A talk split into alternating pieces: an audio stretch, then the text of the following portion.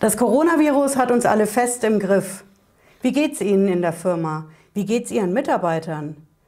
Ich berichte heute von den Firmen, die die reihenweise Absage von Messen in Deutschland in der Existenz trifft, die um ihre Existenz jetzt kämpfen müssen.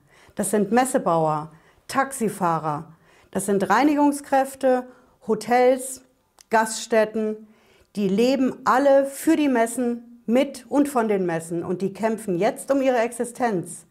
Ich erkläre, was da genau los ist und ich sage die drei entscheidenden Dinge, die die Politik jetzt und sofort machen muss. Bleiben Sie dran, bis gleich.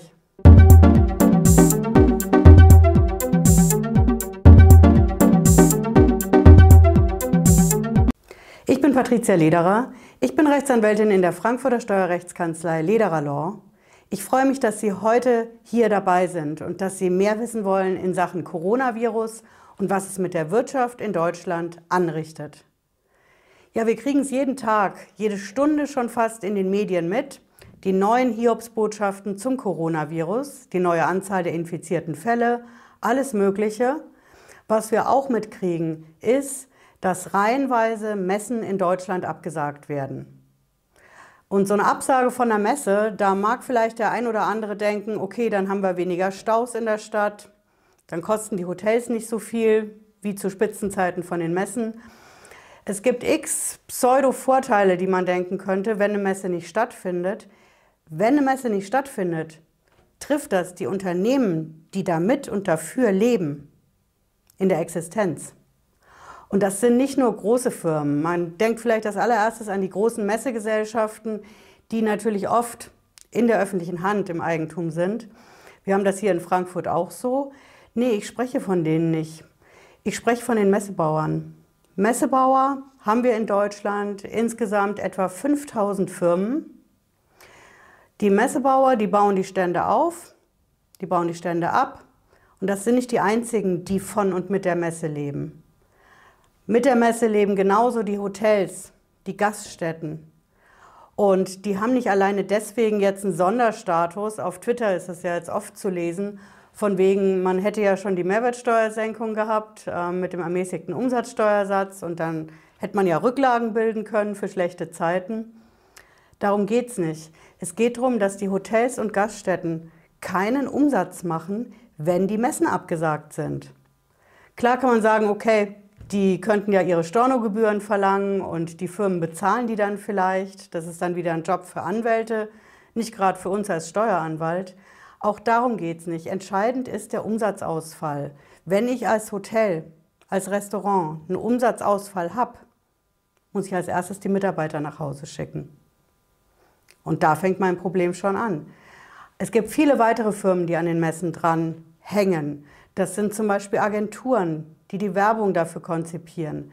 Das sind Reinigungskräfte. Die neulich auf der Euroshop waren sie noch aktiv und haben desinfiziert wie die Weltmeister. Es hat auch gut funktioniert. Aber jetzt haben die keine Jobs mehr. Die Taxifahrer, die haben vielleicht noch Jobs, aber nicht ansatzweise den Umsatz, den sie haben, wenn eine große Messe läuft. Da geht es auch nicht um Jammern auf hohem Niveau, so habe ich das heute gerade auf Twitter wieder gelesen. Nee, da geht es um die Existenz. Ich erkläre das mal mit einem Beispiel. Wir haben jetzt den 5. März 2020. Da habe ich zum Beispiel einen Kunden, der hat eine Messebaufirma, der hat den Auftrag letztes Jahr im Herbst gekriegt, Herbst 19. Das heißt, der plant jetzt zum Beispiel mit einer Messe im März. Im Herbst fängt er an, es vorzubereiten. Der bereitet den Einkauf vor und Richtung Ende des Jahres, Anfang diesen Jahres, wenn die ganzen Firmen aus der Pause zwischen den Jahren zurück sind, dann kauft diese Firma ein. Muss sie ja, um den Messestand aufbauen zu können. Das heißt, ich habe eine große Masse an Einkauf und eine Messe, die nicht stattfindet. Da habe ich ein Problem. In der Gaststätte, im Restaurant habe ich genau dasselbe Problem. Die Buchungen für die stark ausgelasteten Gaststätten bei den Messen, die passieren nicht eine Woche vorher oder ein paar Tage vorher, die passieren manchmal Jahre vorher für die großen Gruppen von den Firmen, die da abends nach der Messe zum Beispiel hingehen oder die auf den Messestand des Catering geliefert haben wollen. Das heißt, die haben zum Beispiel schon 2018 bestellt. Natürlich kümmere ich mich rechtzeitig um den Einkauf Und nicht um die frischen Waren, die hole ich kurzfristig, sondern zum Beispiel die ganzen Getränke, die haltbaren Sachen, die kaufe ich vorher ein. Für die Messe jetzt im März. Und die findet nicht statt. Ich kann die Sachen auch nicht unbedingt unbegrenzt lagern und vor allen Dingen, mir bezahlt niemand was dafür. Das sind zwei Beispiele für das massive Problem, was diese Firmen haben, denn es ist ja nicht nur ein Kunde. Es sind massig Kunden, die wegen der Messen nicht kommen zu den Firmen. Und da habe ich ein massives Problem. Deswegen laufen jetzt auch allmählich die Verbände Sturm. Der Verband der Messebauer, der FarmUp, ist Sturm gelaufen. Der hat eine Pressemitteilung rausgegeben und beziffert vorläufig nur anhand der aktuell verfügbaren Zahlen, die noch nicht alle da sind, jetzt schon den Schaden auf über 426 Millionen Euro. Und der spricht auch von der Entlassungswelle, die jetzt droht. Denn das Kurzarbeitergeld reicht natürlich nicht. Die Firmen werden die Leute heimschicken müssen. Und die anderen Firmen, die sogenannten kleinen Kleinunternehmer, Kleinstunternehmer, sind in der Branche weit verbreitet beim Messebau, bei den Reinigungskräften, auch bei den Agenturen, die haben schlicht und ergreifend keinen Umsatz mehr. Das sind auch Firmen, die haben nicht unbedingt Rücklagen in der Größenordnung gebildet, die sie jetzt bräuchten. Und das ist einer der Gründe, weswegen jetzt auch der DEHOGA, der Deutsche Hotel- und Gaststättenverband, sich an die Öffentlichkeit und an die Politik gewandt hat mit dem klaren Aufruf, helft schnell und helft unbürokratisch. Ja, es gibt auch mittlerweile eine Online-Petition aus dem Bereich der Messebauer. Den Link sehen Sie hier unten. Diese ganzen Aufrufe und Appelle, die bringen nur was, wenn die Politik schnell handelt. Und schnelles Handeln ist wirklich wichtig, denn aktuell bekommen die Unternehmen wenig bis gar keine Hilfe. Für diese Hilfe sind konkret drei Punkte wichtig, die die Politik jetzt und sofort ergreifen muss. Ich erkläre den ersten Punkt. Der erste Punkt richtet sich konkret an das Wirtschaftsministerium. Das Bundeswirtschaftsministerium, von da bekomme ich bisher nur Lippenbekenntnisse.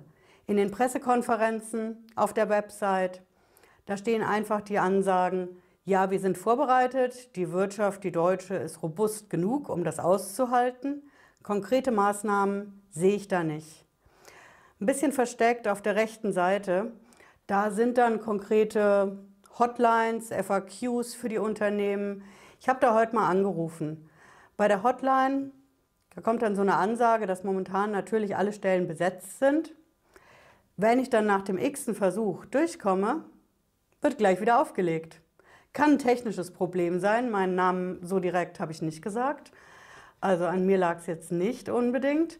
Aber entscheidend ist, ich bekomme da keine direkte Hilfe. Ich kann ein bisschen weiter auf der Internetseite rumsuchen und da finde ich dann so Sachen wie ja, KfW-Kredite.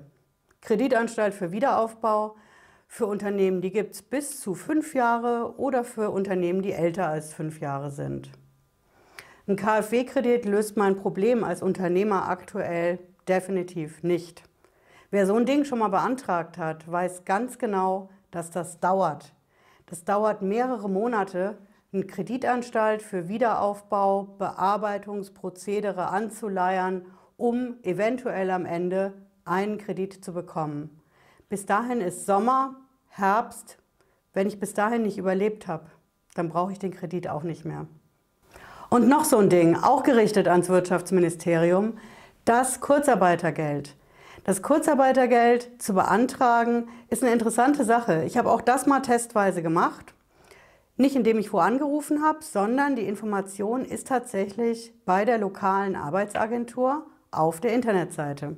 Da gibt es diese Rubrik für die Arbeitgeber und es gibt einen Button Kurzarbeitergeld. Super. Wenn ich den aufrufe, kriege ich ein PDF, ein Formular in dem sind so die verschiedenen Voraussetzungen an ja, wirtschaftlichen Besonderheiten, die aktuell die Lage so hergibt, aufgelistet. Und da muss ich ankreuzen, weswegen ich das beantrage. Das ist der erste Punkt auf dem Formular. Daran scheitert es schon. Das Coronavirus steht da nicht. Da stehen saisonale Schwankungen, da steht alles Mögliche an Gründen.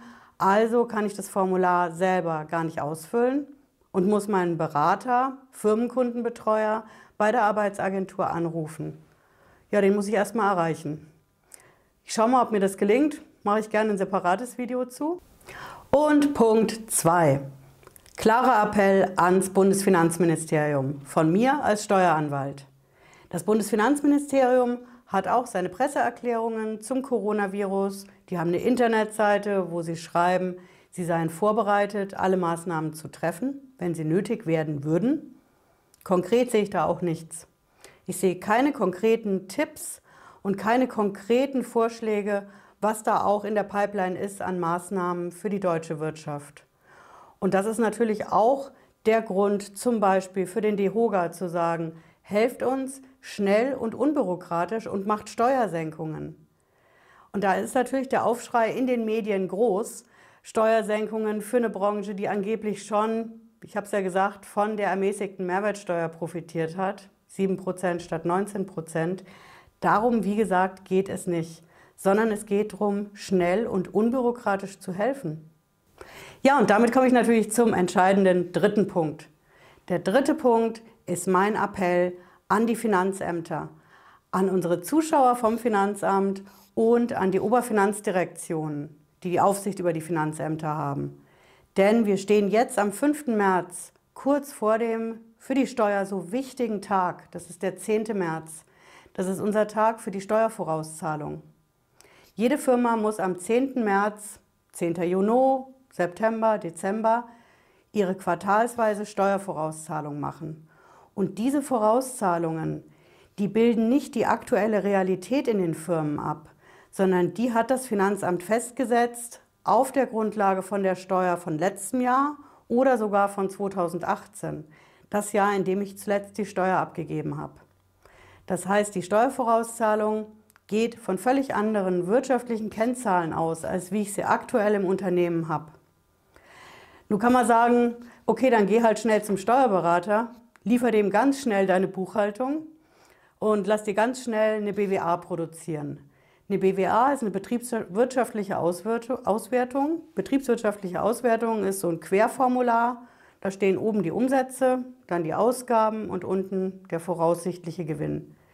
Wenn ich schaffe, in der Kürze der Zeit so eine BWA von meinem Steuerberater zu kriegen, dann muss ich als nächstes ein Schreiben ans Finanzamt machen. Vor dem 10. März wohlgemerkt. Da muss ich reinschreiben, ich beantrage die Herabsetzung der Steuervorauszahlungen ab 10. März, weil sich meine Umsätze erheblich verschlechtert haben, siehe BWA anbei. Das wäre ein plausibler Herabsetzungsantrag. Der scheitert in der Praxis schon daran, dass die Firmen entweder nicht so schnell den Steuerberater ausstatten können mit dem, was sie jetzt liefern sollten, die Steuerberater komplett überlastet sind mit diesen ganzen Aktionen und viele es auch einfach nicht wissen. Und ganz klar, wenn ich am 10. März meine Steuervorauszahlung nicht mache, dann dauert es nur ein paar Wochen, friert mir doch das Finanzamt das Konto ein. Deswegen ist mein ganz klarer Appell an die Finanzämter und vor allen Dingen an die Oberfinanzdirektion, die Beamten anzuweisen, solche Anträge schnell und unbürokratisch zu genehmigen. Nachtarocken kann man immer noch. Aber in dem Moment, wo ich so einen Antrag habe, und selbst wenn ich ihn nicht habe, 10.3. ist vielleicht ein fixes Datum bei der Steuer, aber wir haben besondere Umstände und dann muss ich nicht gleich eine Vollstreckungsankündigung und eine Kontopfändung raushauen, wenn zwei, drei, vier Wochen später das Geld noch nicht beim Finanzamt ist. Ja, ich fasse es gerne nochmal zusammen. Die drei entscheidenden Punkte, die momentan wirklich wichtig sind, dass sie die Politik macht, und zwar schnell macht. Das Bundeswirtschaftsministerium, das muss schnell und unbürokratisch helfen und die Leute nicht auf irgendwelche langwierigen Kreditverfahren bei der KfW verweisen. Das Bundesfinanzministerium, sehr wichtig. Das Bundesfinanzministerium muss mehr Informationen auf seiner Internetseite veröffentlichen, was es eigentlich konkret an Unterstützungen für die Unternehmen in Deutschland gedenkt zu planen, schon in der Pipeline hat. Und dritter entscheidender Punkt, die Finanzämter. Die Finanzämter und ihre Aufsichtsbehörden, die Oberfinanzdirektionen, wissen, dass der wichtige Tag jetzt am 10. März kommt. Die nächsten Wochen werden auch die Steuernachzahlungen für 2018, für 2019 kommen. Meine Aufforderung an unsere Zuschauer vom Finanzamt ist, Betrachten Sie die Steuerforderungen im Rahmen Ihrer Ermessensausübung, von der Sie Gebrauch machen können, mit Augenmaß. Mit Augenmaß heißt, nicht sofort vollstrecken, wenn Anträge auf Herabsetzung von Vorauszahlungen bei Ihnen eingehen. Überspannen Sie die Anforderungen nicht. Im Nachhinein an, anfordern von Unterlagen geht immer. Aber jetzt haben die Unternehmen, weiß Gott, mit mehr Schwierigkeiten zu kämpfen, als sie zusätzlich noch gebrauchen können durch die Steuer und durchs Finanzamt. Summa summarum, ja, die Gesundheit ist unser höchstes und wichtigstes Gut. Aber die Firmen, die Unternehmen und die Freiberufler, die Selbstständigen in Deutschland, die das Rückgrat der deutschen Wirtschaft sind, die brauchen die Unterstützung, die brauchen die Unterstützung der Politik, die die Gesundheit der Bürger schützen will und die Unternehmen aktuell im Regen stehen lässt. Ja, wenn Sie dieses Video interessiert hat, bleiben Sie gerne hier unten im Kanal. Wir berichten natürlich weiter über die Maßnahmen in Sachen Coronavirus und was sich für die deutsche Wirtschaft und die Unternehmen hierzulande tut. Danke fürs Zuschauen und bis nächsten Freitag 18.30 Uhr. Ciao.